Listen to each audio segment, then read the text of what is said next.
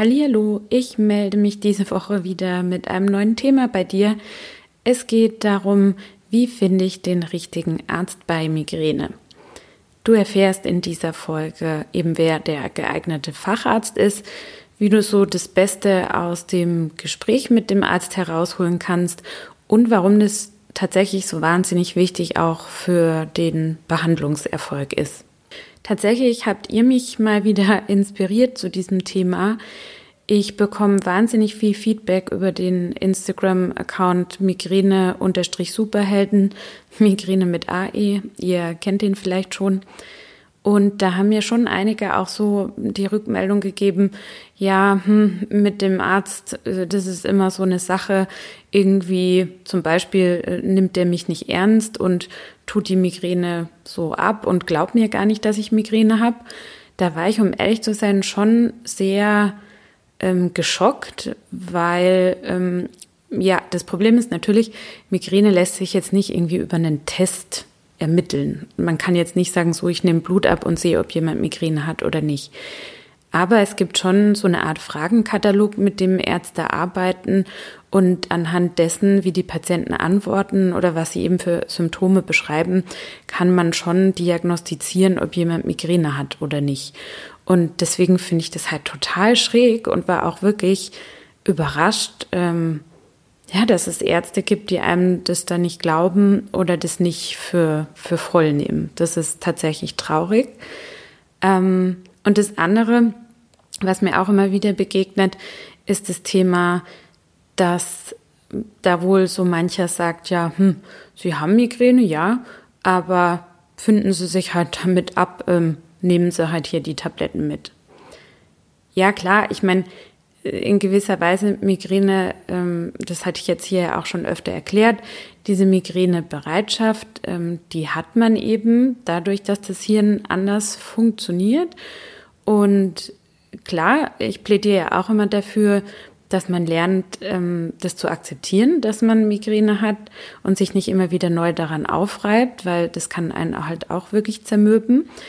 Aber das finde ich dann schon auch einen sehr krassen Ansatz, demjenigen zu sagen, so, ja, pff, finden Sie sich halt damit ab. Also das ist für mich keine gute Arzt-Patienten-Kommunikation und ähm, ja, all das hat mich eigentlich dazu inspiriert, jetzt mal über dieses Thema so ein bisschen zu sprechen. Und klar, das sind jetzt auch nur einzelne Rückmeldungen, die ich so habe. Es gibt sicherlich wahnsinnig viele gute Ärzte da draußen. Ihr habt ja vielleicht auch schon die Podcast-Folge mit meinem Neurologen ähm, gehört, mit dem Dr. Kaube. Da bin ich wirklich sehr happy, dass ich da in Behandlung bin. Und ähm, ja, es gibt aber offensichtlich eben Ausnahmen. Und um dich da so ein bisschen besser darauf vorzubereiten, wie du dich so durch diesen Arztdschungel kämpfen kannst, habe ich mir gedacht, ähm, wir reden da jetzt einfach mal drüber. Die Frage ist ja zunächst mal, welcher Arzt kommt eigentlich ähm, in Frage? Also natürlich, ja, der Hausarzt ist mal die erste gute Anlaufstelle. Und manche Menschen, die jetzt nicht so eine enorm hohe Attackenfrequenz haben und äh, wo der Hausarzt vielleicht auch schon ein gutes Verständnis von Migräne hat, das ist natürlich auch nicht immer gleich. Also nicht jeder Arzt hat wahnsinnig viel Migränewissen. Ähm, aber wenn der da ganz gut informiert ist, dann kann es gut sein, dass man mit seinem Hausarzt oder Hausärztin total gut fährt und ähm, von dem dann je nachdem auch ähm, Triptane verschrieben bekommt. Manche kommen ja auch tatsächlich mit, mit anderen Schmerzmedikamenten, die jetzt nicht verschreibungspflichtig sind, klar. Aber sobald eben der Leidensdruck dann höher wird, ähm, ist vielleicht der Hausarzt nicht mehr der richtige Ansprechpartner, weil es dann auch um ja, vorbeugende Maßnahmen geht, also Prophylaxe, das heißt, um die Attackenfrequenz einfach ein bisschen zu senken. Und da ist halt der erste Ansprechpartner dann oder der zweite dann nach dem Hausarzt der Neurologe oder die Neurologin. Und auch da, das, da sind sich vielleicht auch viele nicht drüber im Klaren, gibt es natürlich Unterschiede. Also es hat halt jeder so mh, hm, Spezialgebiete Und das gibt es halt dann auch unter Neurologen. Und nicht jeder ist da jetzt Experte für Migräne oder Kopfschmerzen. Ich vergleiche das gerne auch mal mit, kann sich vielleicht jeder so ein bisschen besser vorstellen. Also wenn ich jetzt ein Knieproblem habe, dann, und es müsste jetzt beispielsweise operiert werden, dann gehe ich ja auch zu jemandem, der im Jahr äh, tausendmal oder was weiß ich wie oft diese OP durchführt und nicht zu einem Chirurg, der normalerweise Herz-OPs macht. Und andersrum genauso. Das heißt, ich suche mir schon jemand, der wirklich auf diesem Gebiet fit ist. Und das finde ich eben wahnsinnig wichtig, weil das kann halt wirklich so den Unterschied machen. Also da ist nicht gleich jeder Neurologe äh, wie jeder andere. Da fragt man sich jetzt vielleicht ja, okay, hm, wie finde ich da jetzt einen Spezialist? Ich finde dann einen relativ guten Überblick gibt die Deutsche Migräne- und Kopfschmerzgesellschaft.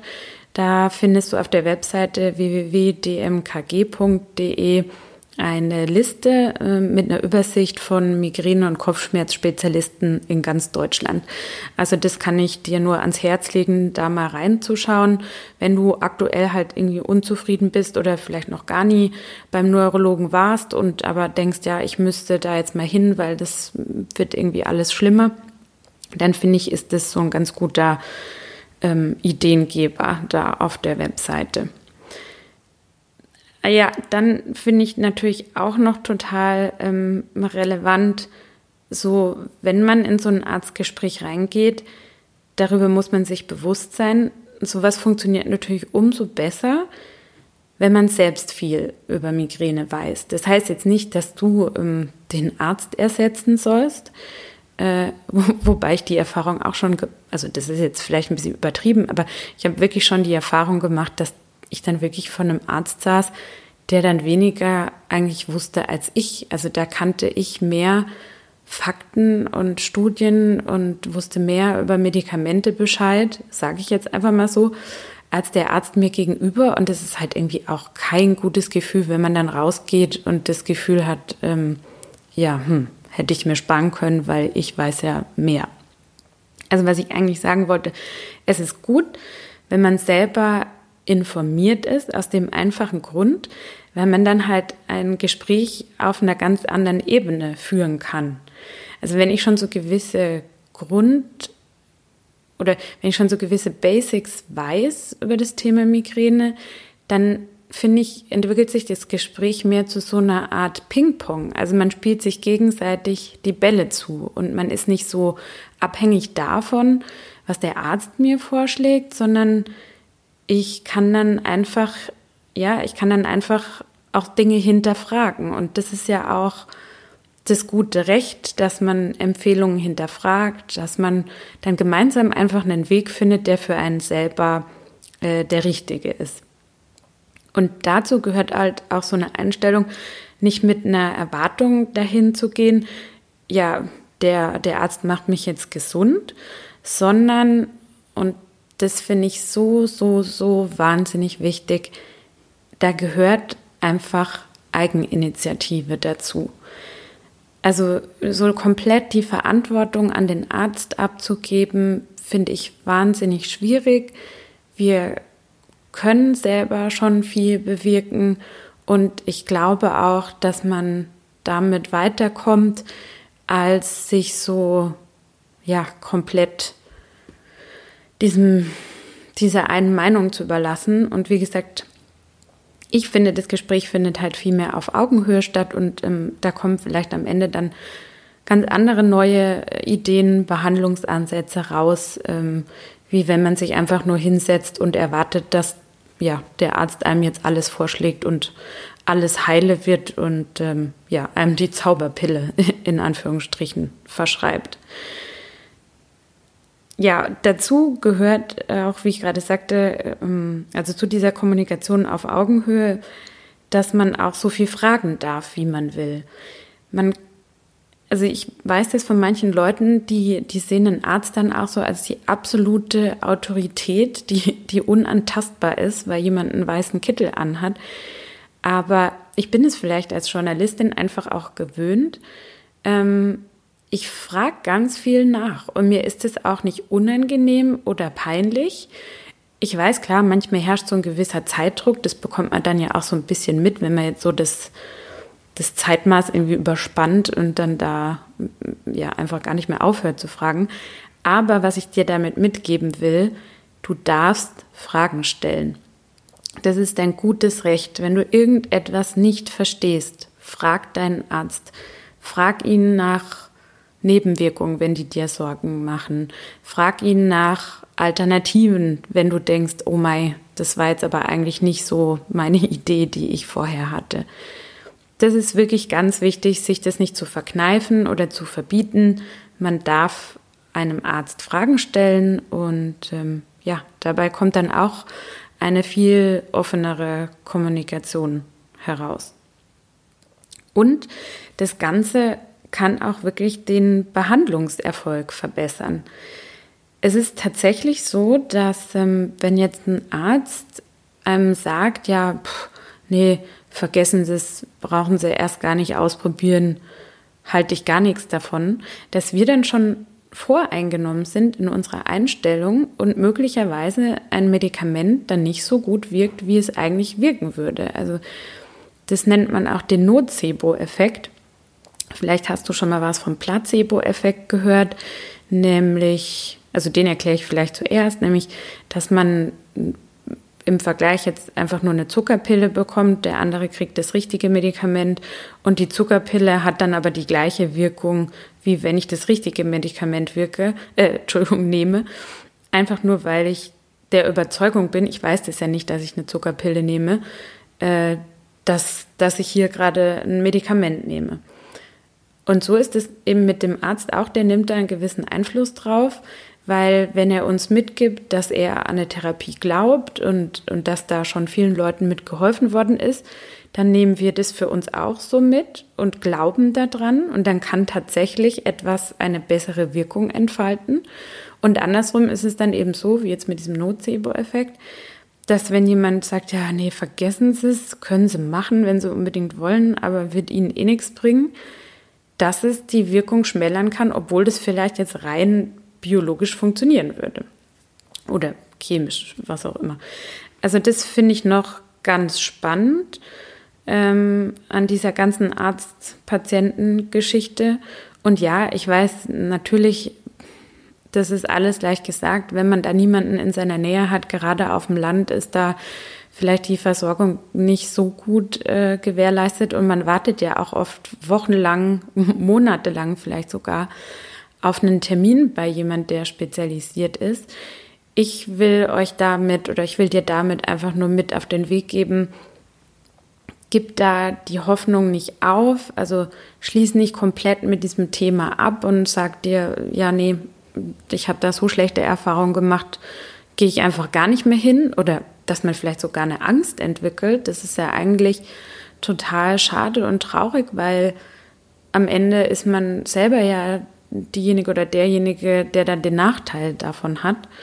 Und ich möchte dich da einfach dazu ermutigen, mm, ja, einfach zu suchen nach jemandem, der sich Zeit nimmt, der sich kümmert ähm, und eben an die richtige, sich an die richtige Adresse zu wenden. Dazu gehört auch, das habe ich vielleicht vorhin, mm, als ich den Neurologen erwähnt habe, noch nicht wirklich ähm, erläutert. Für Migräne ist der zuständige Facharzt halt wirklich der Neurologe und nicht jetzt irgendwie der Orthopäde oder der Augenarzt oder ausschließlich jetzt irgendwie der Physiotherapeut oder so, weil, das habe ich auch in den vorherigen Folgen schon öfter mal gesagt, Migräne entsteht halt im Gehirn. Das ist eine primäre Kopfschmerzerkrankung, sagt man dann dazu. Das heißt, die Ursache entsteht im Gehirn.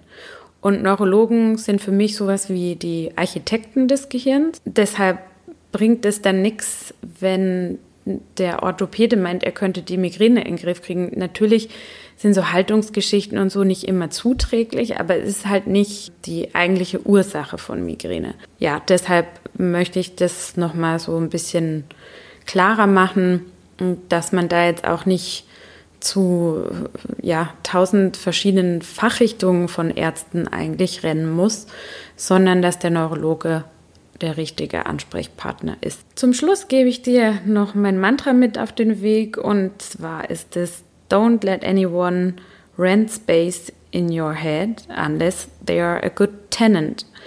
Heißt so viel wie, ähm, ja, gib niemandem Platz in deinem Kopf, ähm, außer äh, er ist ein guter Mieter. Und damit beziehe ich mich jetzt in dem Fall drauf, dass man sich halt von so schlechten Arztgesprächen oder ja unangenehmen Erfahrungen nicht zu sehr runterziehen lassen sollte, dem nicht so viel Bedeutung dann beimisst und irgendwie sagt, ja, womöglich noch die Schuld bei sich selbst sucht, sondern da nicht aufgibt und nach anderen Ärzten sucht, die sich gut um einen kümmern, die sich Zeit nehmen, die Sachen erklären. Wie gesagt, ich bin da wirklich in einer glücklichen Situation und bin da froh drum. Und dasselbe wünsche ich mir für dich oder für euch auch. Schön, dass ihr dabei wart und ähm, wir hören uns beim nächsten Mal.